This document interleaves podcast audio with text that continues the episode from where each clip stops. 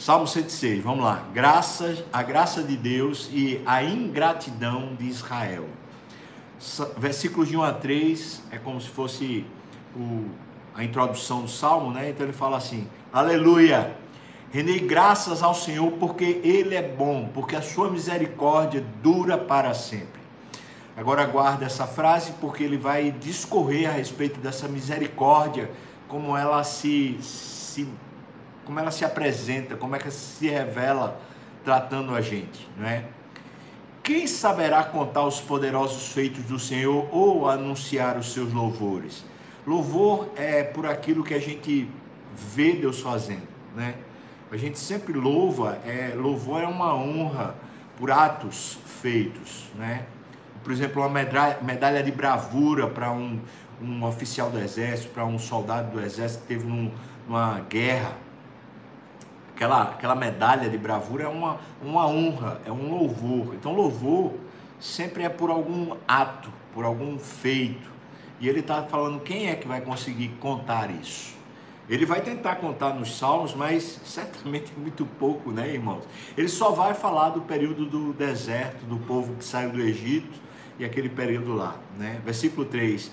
Bem-aventurados os que guardam a retidão e o que pratica a justiça em todo o tempo.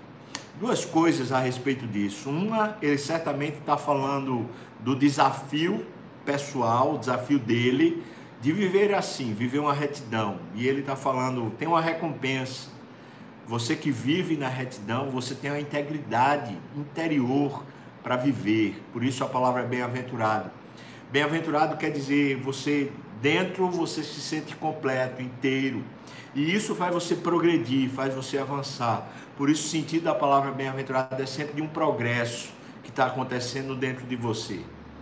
E, e quando a gente está bem, bem com a vida, bem com a gente, bem com o coração, a vida está funcionando, por mais que, que existam circunstâncias adversas, né?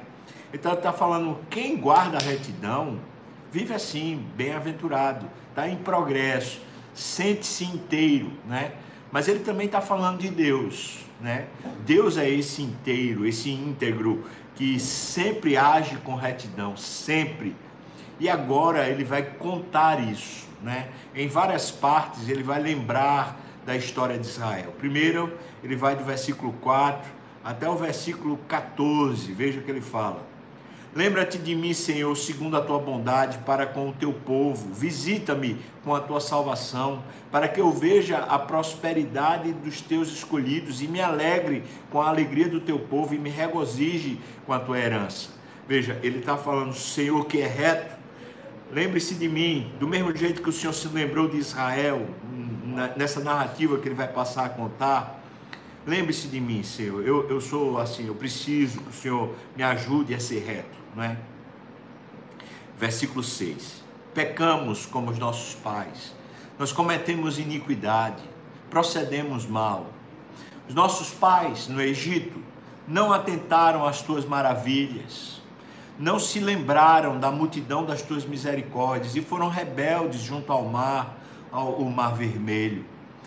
Ele começa a lembrar todos os episódios onde Deus usou de misericórdia.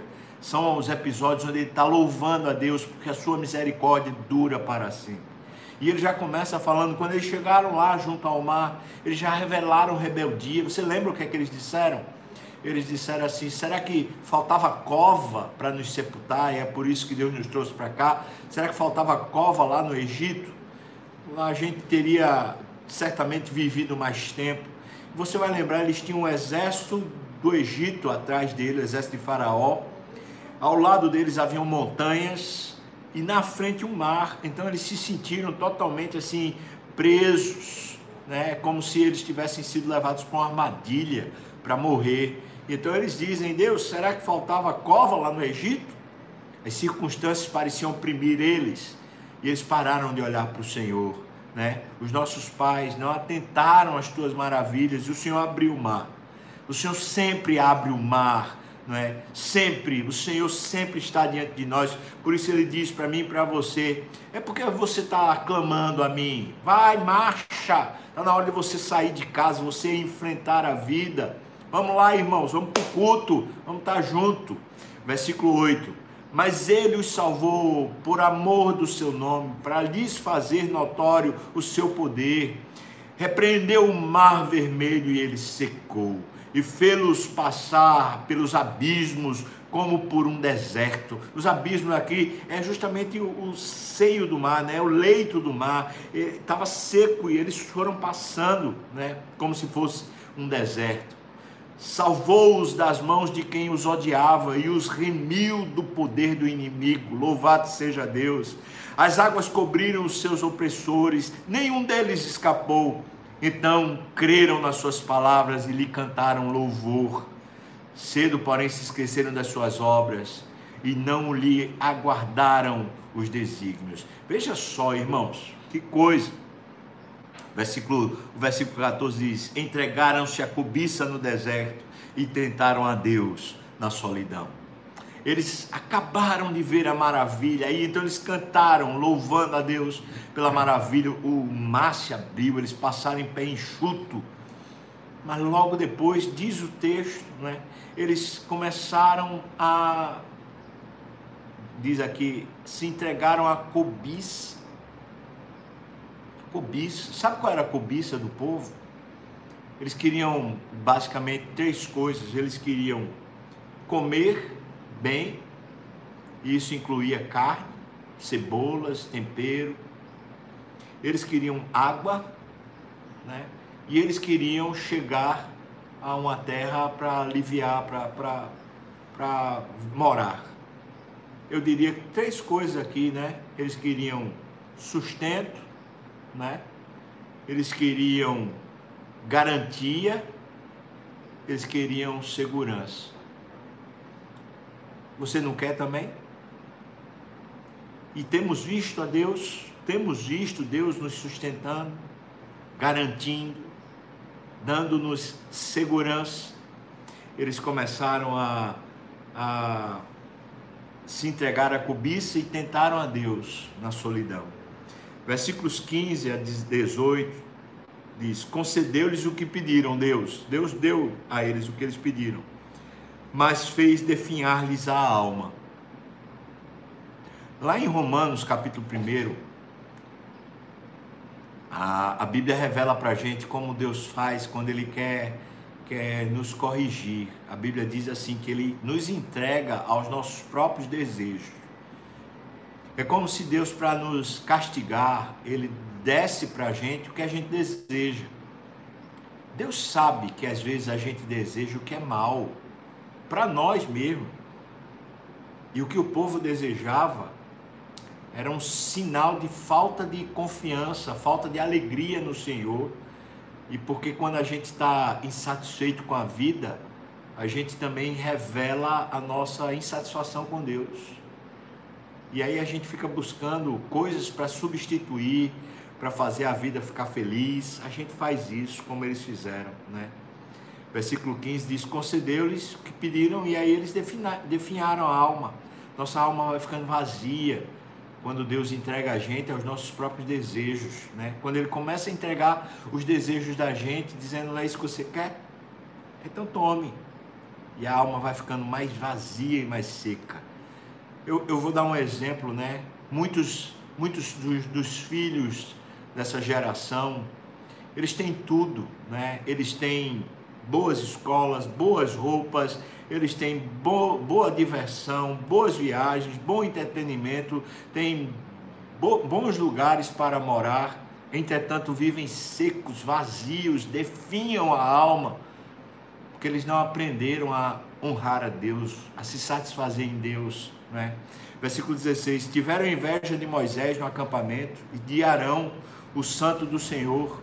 Então abriu-se a terra e tragou a Datã e cobriu o grupo de Abirão.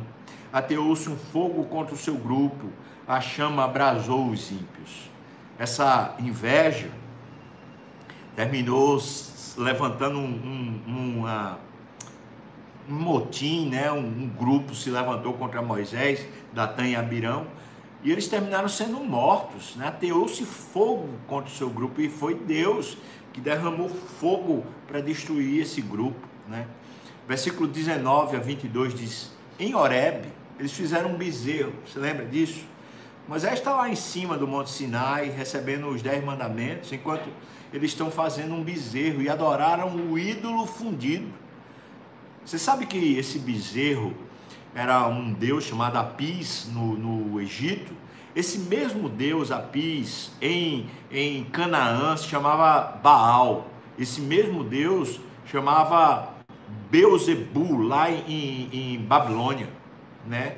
Ou Baal Zebu lá em Babilônia, que é o diabo, é, é, representado por esse bezerro. E eles fizeram isso, né? Eles fizeram um bezerro e adoraram o ídolo fundido. E assim, eles trocaram a glória de Deus pelo simulacro de um novilho que come erva. Esqueceram-se de Deus, seu Salvador. E no Egito, que no Egito fizeram coisas portentosas, maravilhas na terra de Cã, tremendos feitos no Mar Vermelho. Aqui ele conclui esse primeiro segmento quando ele está falando sobre esse período ali perto do mar, quando eles começaram a viver essa santa providência de Deus e simplesmente eles se esqueceram, né? Esqueceram de Deus, seu Salvador, que no Egito fizera todas essas coisas. Eles deixaram abandonar a Deus. Por quê? Né?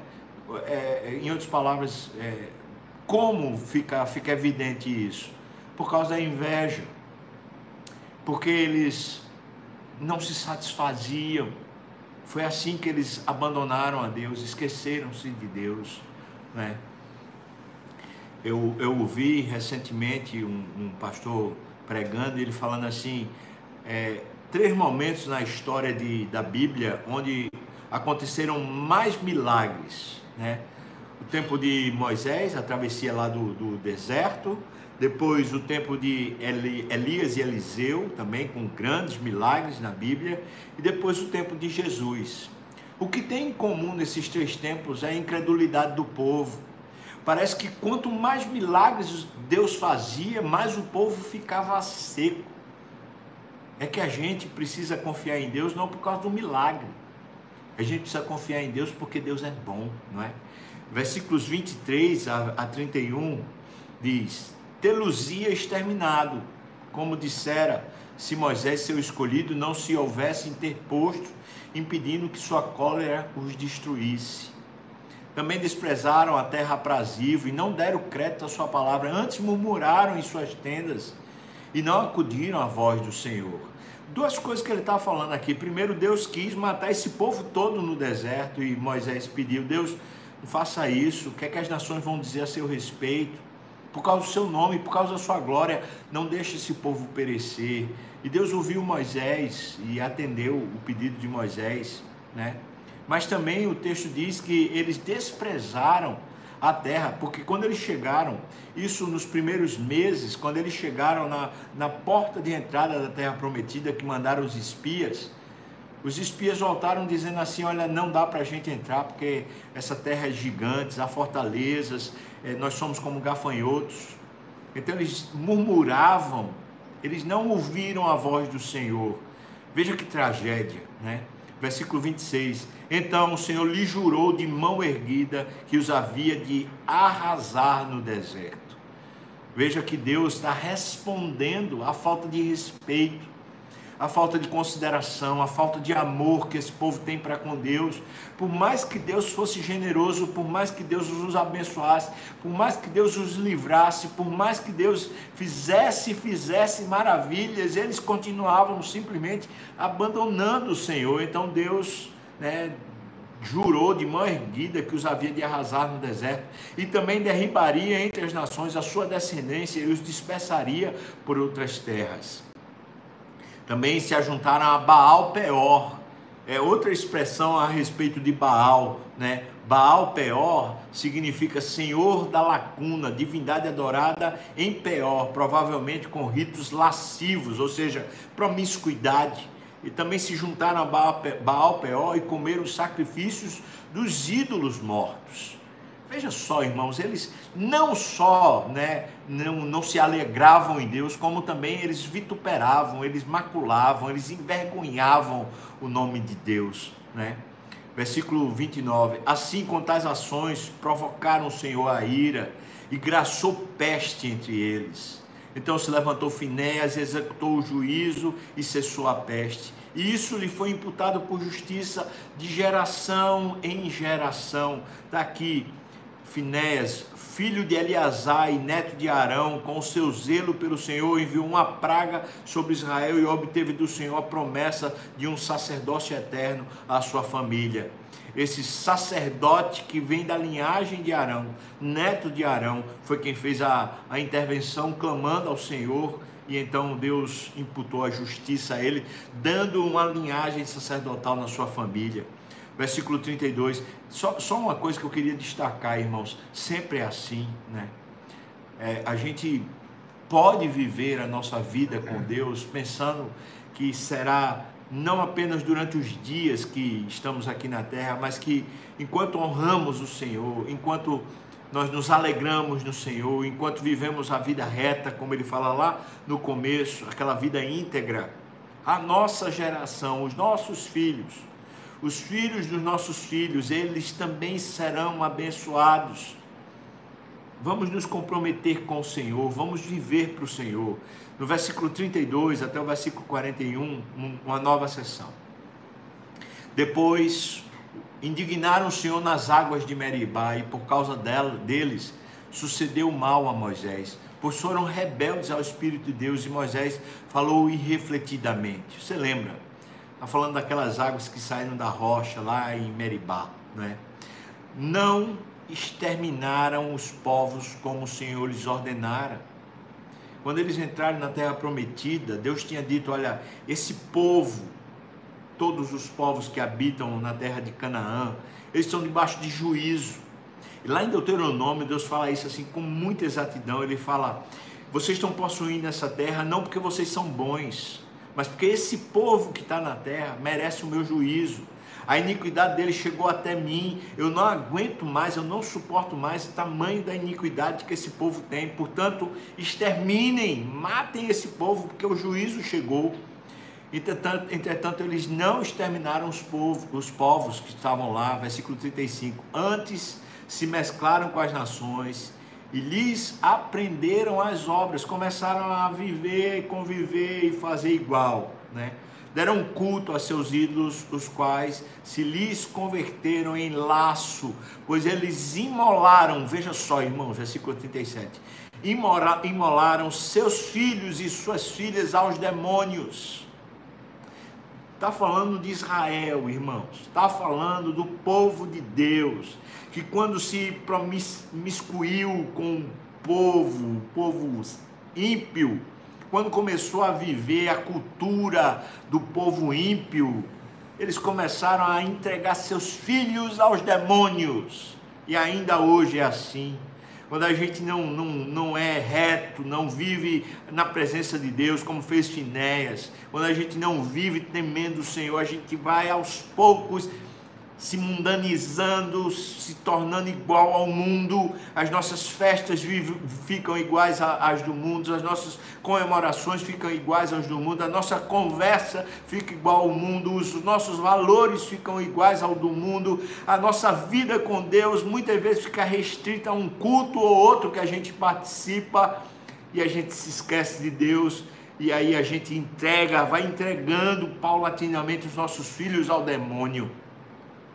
No caso desse povo, eles mataram seus filhos em sacrifício aos demônios. Irmãos, Deus tenha misericórdia de nós, porque talvez a gente está caminhando aos poucos assim também.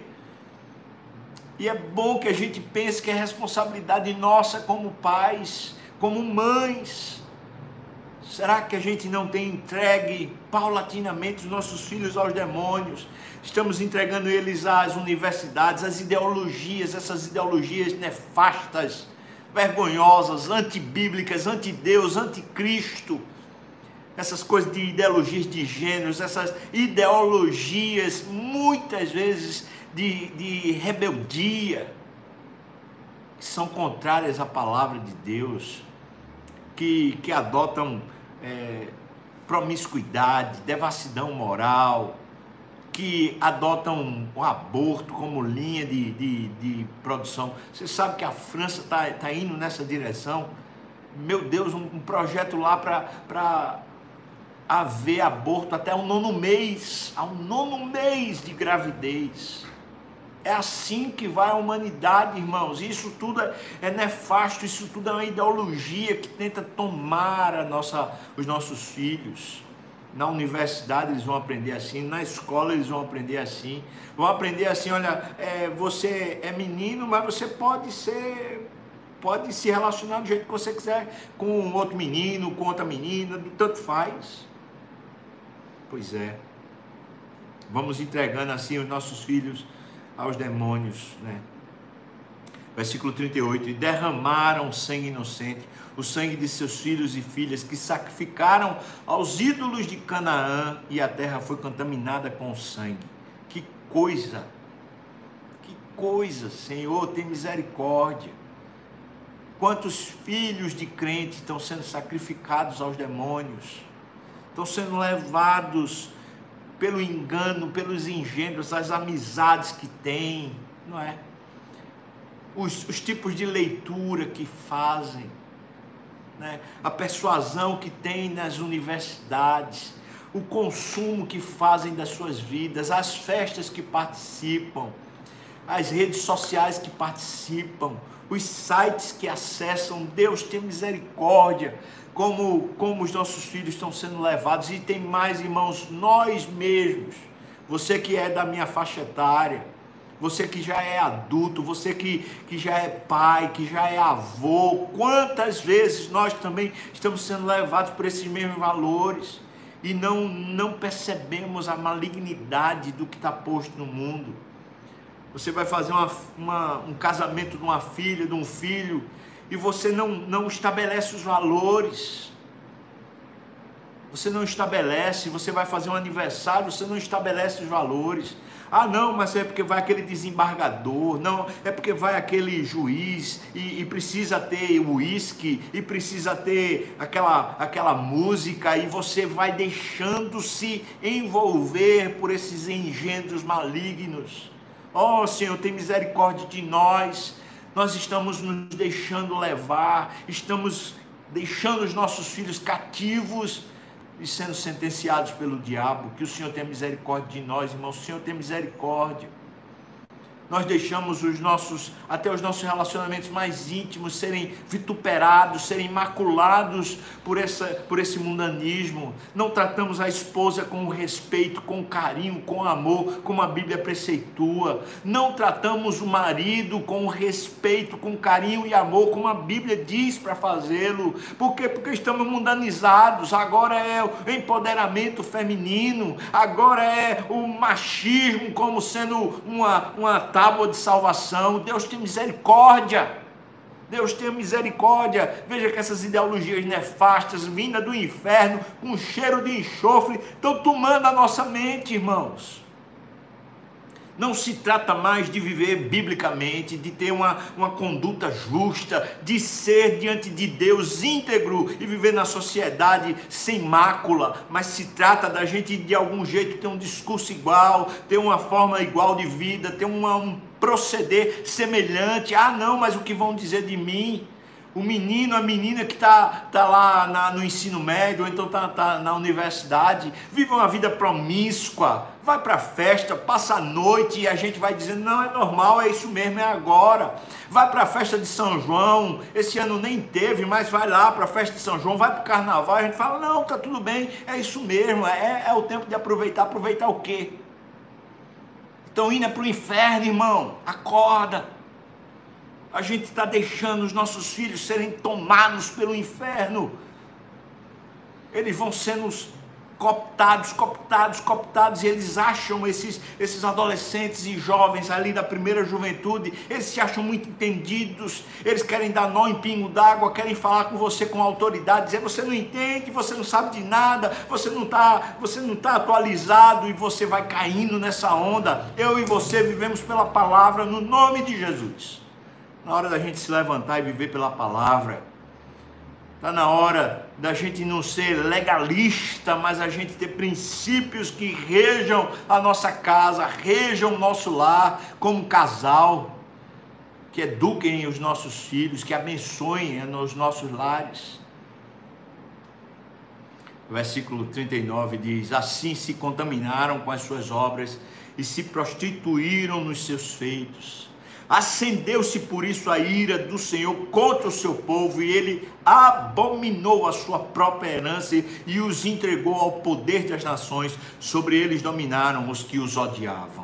Está aqui, irmãos, quando Deus nos entrega aos nossos próprios desejos, quando Deus nos entrega às nossas invejas, às nossas concupiscências, quando Deus de, nos entrega aos nossos próprios projetos, o que acontece é uma vida nefasta. Nós somos tomados pelos que nos odeiam, nós somos derrubados pelos demônios. Que o Senhor tenha misericórdia de nós. Nós não queremos viver a partir dos nossos desejos, nós queremos viver para a glória de Deus, nós queremos viver honrando a Deus, nós queremos viver por princípios eternos, nós queremos viver pela palavra do Senhor. Amém, irmão? Amém? Você concorda? Deus abençoe você. Então, chegamos no versículo 42, 43 diz: Também esses esses que dominavam o povo de Deus os oprimiram oprimiram seus inimigos, sob cujo poder foram subjugados. Muitas vezes Deus os libertou, mas eles o provocaram com seus conselhos e por sua iniquidade foram abatidos. Sabe o que ele está falando do tempo dos juízes? Deus muitas vezes libertou o povo, mas eles, pela sua própria iniquidade, foram de novo debaixo de cativeiro. Foram abatidos. Olhou-os, Deus olhou-os, contudo, quando estavam angustiados, e lhes ouviu o clamor. Está angustiado agora? Depois de ouvir um relato desse, a gente fica angustiado, não fica? Eu tenho dois filhos, adolescentes. Claro que eu fico angustiado, eu fico pensando, Deus, me ajuda, Senhor. Me ajuda a ter a palavra certa, me ajuda a ter a, a régua certa de dizer, olha, sim, não, com justiça, sem ser legalista, mas ao mesmo tempo sendo uma pessoa correta, a, a determinar o comportamento deles de, da forma correta, pelos princípios bíblicos. Então Deus olhou-os, contudo, quando estavam angustiados, e lhes ouviu o clamor. Deus está vendo a nossa angústia. E Ele ouve o nosso clamor, ainda ouve. Por isso, a sua misericórdia de geração em geração é eterna. Louvado seja Deus. Lembrou-se a favor deles, de nós, de sua aliança se compadeceu, segundo a multidão de suas misericórdias. Louvado seja Deus ele se lembra e ele vem ao nosso encontro, ele nos abençoa, segundo a multidão das suas misericórdias. Fez também que lograssem compaixão de todos os que o levaram cativos. Que Deus maravilhoso é o nosso Deus. Você está vendo o tamanho, o tamanho da misericórdia, irmãos. Aqui está um retrato de como o povo de Israel foi, foi se perdeu, né? Como ele, ele foi né, terrível, um povo que não honrava, um povo que matou seus filhos aos demônios, um povo que se promiscuiu junto com, com os povos da terra, um povo que, que não obedeceu no deserto, um, povo que constantemente invejava. Olha só a tragédia da vida desse povo, igual a nossa. Igual a nossa. Mas diz o texto aqui, na sua angústia eles clamaram e Deus ouviu. Vamos clamar, vamos clamar. Não tem saída se não clamar. Está na hora da gente orar e buscar Deus. Vamos viver para Deus, irmãos. Versículos 47 e 48. Salva-nos, Senhor, nosso Deus, e congrega-nos de entre as nações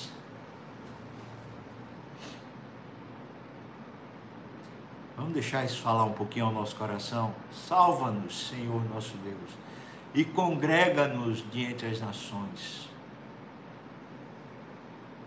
Congrega-nos, traz de volta a gente para o templo, traz a gente de volta para o culto, Senhor. Congrega-nos, faz a gente de novo viver como teu povo que se relaciona contigo. Congrega-nos diante as nações para que demos graças ao teu santo nome e nos gloriemos no teu louvor. Veja que a, o clamor é esse. O clamor está aqui no versículo 47. Salva-nos, Senhor nosso Deus. Como diz o profeta Amós, salva-nos e seremos salvos.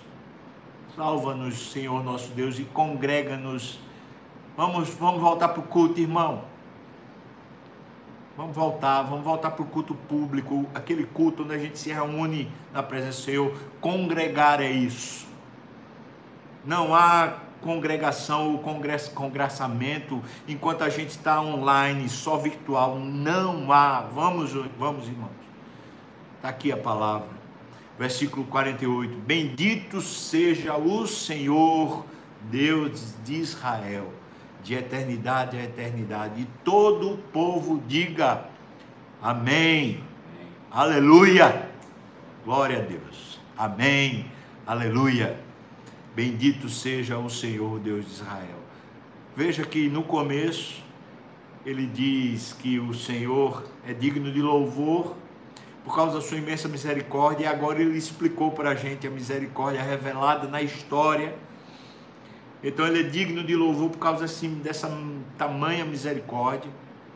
Mas ele diz para mim e para você: bem-aventurados, ou seja, gente que está completa e está em progresso, está amadurecendo, está crescendo, são aqueles que são retos.